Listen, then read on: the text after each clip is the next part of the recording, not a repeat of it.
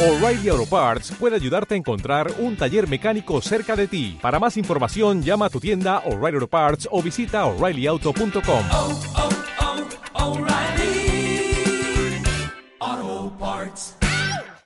Si te gusta este podcast, entra en ivox.com y recomiéndalo.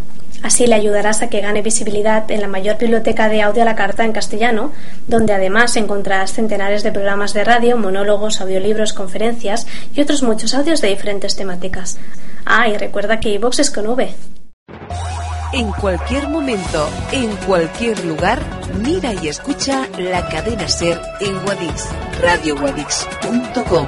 Información actualizada de las noticias más importantes de Guadix y comarca, radioguadix.com. Yo voy a explicar un poco los puntos de partida, lo que hemos planificado, las actuaciones que vamos a desarrollar y, y cómo hemos llegado a, esa, a, eso, a esta planificación final del proyecto. Cuando nos, reuni- nos reunimos la primera vez para ver cómo actuábamos, qué tipo de actuaciones se iban a hacer el teatro, eh, teníamos clara, partíamos de la base de los conocimientos que teníamos de la excavación que se hizo en el 2008, de lo que había aparecido y de lo que conocíamos del teatro. Aquí tenéis Aquí tenéis lo que se excavó en el 2008 y a partir de lo que se excavó en el 2008 eh, los datos que hemos, hemos extrapolado de dimensiones del teatro y cómo se configuraba la plataforma de la Huerta de los Laos. Si todos conocéis la Huerta de los Laos, recordaréis que antes de que se convirtiera en ferial había ahí una huerta bastan- bastante fructífera y que estaba en dos terrazas. Esas dos terrazas se han fosilizado porque existían así ya desde antiguo, de época romana. La terraza superior era la, la plataforma donde se había construido el teatro romano, el, todo el cerro se había rebajado y se había formado esa plataforma artificial y para evitar y que esa plataforma, donde un teatro romano estas características debía de tener un edificio de 10-12 metros de altura, eh, eh, para evitar que eso- esa plataforma se moviera o darle estabilidad, se hizo un muro de contención de, tres de al menos 3 metros de grosor bordeando esa plataforma. Y la existencia de ese muro es lo que ha hecho que históricamente la Huerta de los Laos haya, haya mantenido esa, esa, esa disposición en dos, en dos terrazas. Además recordaréis que había una acequia que pasaba por entre medio de- en el talud de las dos terrazas. Más o menos esa, disposición de la acequia coincidiría prácticamente con el muro de contención de época romana. Entonces, ¿qué tenemos claro con eso? Que a partir de ese muro de contención romana hacia afuera, en época romana tendríamos el Valle del Río. El Valle del Río. Con lo cual, a la hora de planificar la, puesta, la actuación que vamos a hacer de Puesta Malo, sabíamos que lo que hiciéramos en esta parte de aquí eh, no correría, no, o sea, no habría posibilidad que en el futuro pueda aparecer estructura, con lo cual debería ser permanente. Y a partir de ahí, mm, diseñamos, no se puede llegar a plantear, a decir como plan director, porque no hemos, hemos esbozado toda la secuencia de actuaciones que se harán en el futuro, pero sí diríamos que hemos establecido una zonificación para el teatro, para el parque arqueológico del Teatro Romano de Guadí. Eh, la zona donde tenemos constancia que estaríamos fuera de la plataforma romana se establece para permanente para un, para un aparcamiento y zona de recepción, aparcamiento para los visitantes del teatro. La parte que también sabemos que no, existirá nunca nada, eh, se reserva, que además coincide con la parte más alta del muro de contención de la calle Gómez de la Serna, pues eh, se reservará para un futuro centro de interpretación. No tendrá ningún tipo de impacto, porque viene disimulado con la valla, con lo cual no afectará a la, a la visión de la catedral, paisajísticamente no, no supondrá ninguna distorsión de la configuración urbanística del entorno, y ahí se planteará para en el futuro hacer un centro de interpretación. Porque, por, eh, evidentemente, eh, abordarlo ahora se escapa a las pretensiones de este proyecto y además a la financiación que hay posible. Pues esta financiación, el proyecto del Grupo de Cooperación Provincial eh, tiene en los proyectos que puede subvencionar, porque así se acordó cuando se configuró en su día, pues mm, patrimonio natural o patrimonio cultural. Y el patrimonio cultural es poner visitable y puesta en valor de yacimientos arqueológicos. Entonces no podemos abordar la construcción de un centro de inspección ni nada por el estilo. Aparte que se disparía el presupuesto. Se reserva. Y luego este, este extremo de aquí, la zona del Torreón del Ferro, evidentemente, eh, primero por la cercanía del Torreón del Ferro, bien intercultural porque la muralla, siempre se quedará destinada a zona verde. Ahí nunca se podrá hacer ningún tipo de intervención que, distorsione la vista que tiene ahora mismo el Torreón del Ferro. Y únicamente por las necesidades futuras del centro de interpretación, bueno, del parque arqueológico, se reserva la esquina que hay adosada al edificio con el María de la Pineda, que ahí no tendría ningún tipo de impacto, por si en el futuro fuera necesario algún edificio de mantenimiento o de talleres o, o de almacén del propio centro de interpretación que tendríamos aquí. Todo el centro, todo el resto, eh, ya- se queda como parque arqueológico. Para parque arqueológico, eh, se quedaría como parque arqueológico.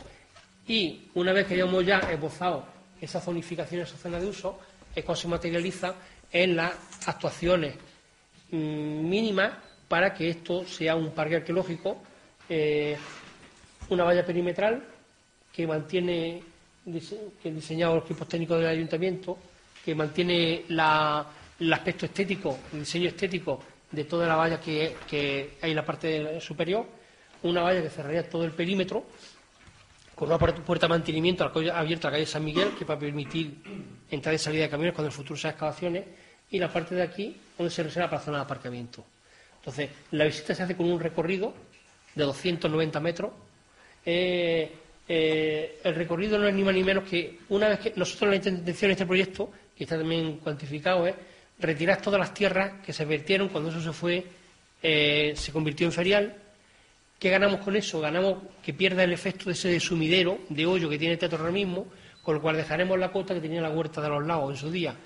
Y la huerta de los lagos, la cota que tenía, para que una idea, está los, los restos del teatro romano están a un metro diez de esa cota aproximadamente.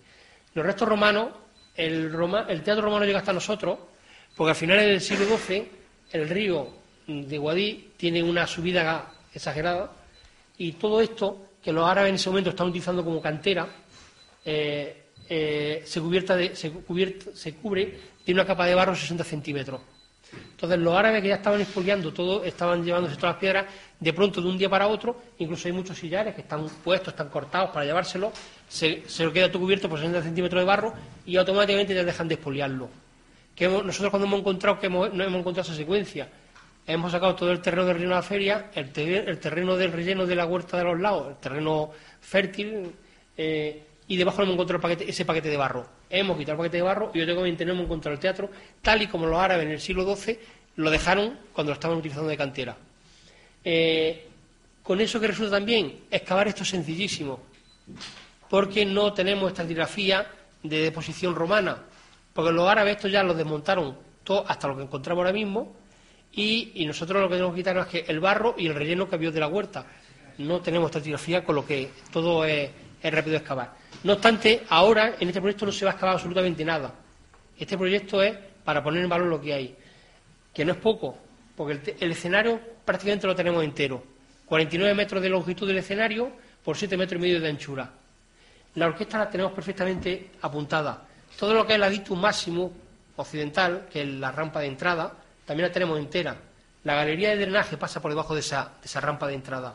Con lo cual, al menos con esa información, sí podemos hacer las reconstrucciones virtuales para que en estas pantallas táctiles se pondrán aquí en, dos idiomas, en, español y en inglés, el visitante pueda ver pues cómo podría ser, siempre claro, de forma idealizada, como se- podría ser el teatro romano de Guadix. Tiene que ser un teatro que, como por, la, por, que por como he enseñado en el primer plano, más o menos hay una idea, el arco máximo del graderío llegaría hasta la muralla árabe. La muralla árabe, con total seguridad, eh, está cimentada sobre la parte, el muro de cierre del teatro, del teatro romano. ¿Y por qué está con total seguridad cimentada en eso?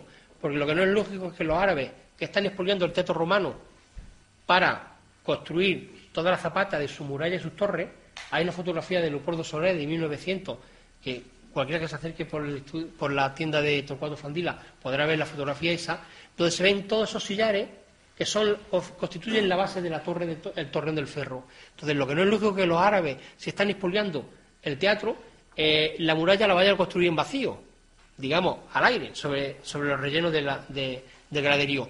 Lo lógico es que se apoyen sobre el muro de cierre del, del teatro romano para cimentar la, la muralla. Es por eso que cuando vamos al torreón del ferro vemos esa entrada, digamos que la, la calle- la muralla entra un poco hacia la panadería, la panadería sería otra torre, y luego sale otra vez ligeramente para, para el Palacio Villalegre. Lo que hace con esa, digamos, ese quiebro es salvar el arco que tendría el teatro romano. Y estas actuaciones se complementarán, bueno, en un recorrido que irá señalizado perfectamente, el recorrido un pavimento blando, como he dicho, y que irá iluminado, porque hemos pensado también en iluminación con LED, porque como Guadí se hacen las acciones estas que se suelen hacer, las actuaciones de Guadí en los sentidos por la noche, para que si se puede hacer una visita nocturna al teatro se pueda realizar. Y como todo esto tiene que llevar, evidentemente para complementar todo esto está la difusión, también en el proyecto se ha diseñado la edición de una guía, una guía de 32 páginas, eh, en castellano, 10.000 ejemplares en castellano, 5.000 en inglés, para difundir el yacimiento. Y, como no olvidemos, estamos en cooperación, estamos en un proyecto de cooperación, la guía no solo vende, la guía no, no digamos venderá, digamos que no solo informará sobre el teatro urbano, sino puntualmente sobre otros yacimientos del altiplano, de forma que lo que nosotros venderemos, digo venderemos, esa palabra está fea, no me gusta. Digamos que nosotros pondremos públicamente, pondremos públicamente eh, eh, que quien venga al altiplano podrá conocer la historia de Granada en, en durante 3.000 años. Entonces ahí se vendrá, evidentemente, toda la guía irán van 20, 32 páginas, van 24 del teatro romano y no se destinan dos páginas a cada uno de los otros yacimientos emblemáticos del altiplano granadino. Dos al Parque Megalítico de Gorafe, dos al Castellano Alto de Galera y dos a la necrópolis tumular de Tutuji. Con lo cual, quien quiera venir, quien venga al altiplano, podrá conocer los yacimientos de la del cobre, un yacimiento orgánico, un yacimiento del mundo ibérico y el teatro romano de Guadix. En cualquier momento, en cualquier lugar, mira y escucha la cadena Ser en Guadix. RadioGuadix.com. Información actualizada de las noticias más importantes de Guadix y comarca. RadioGuadix.com.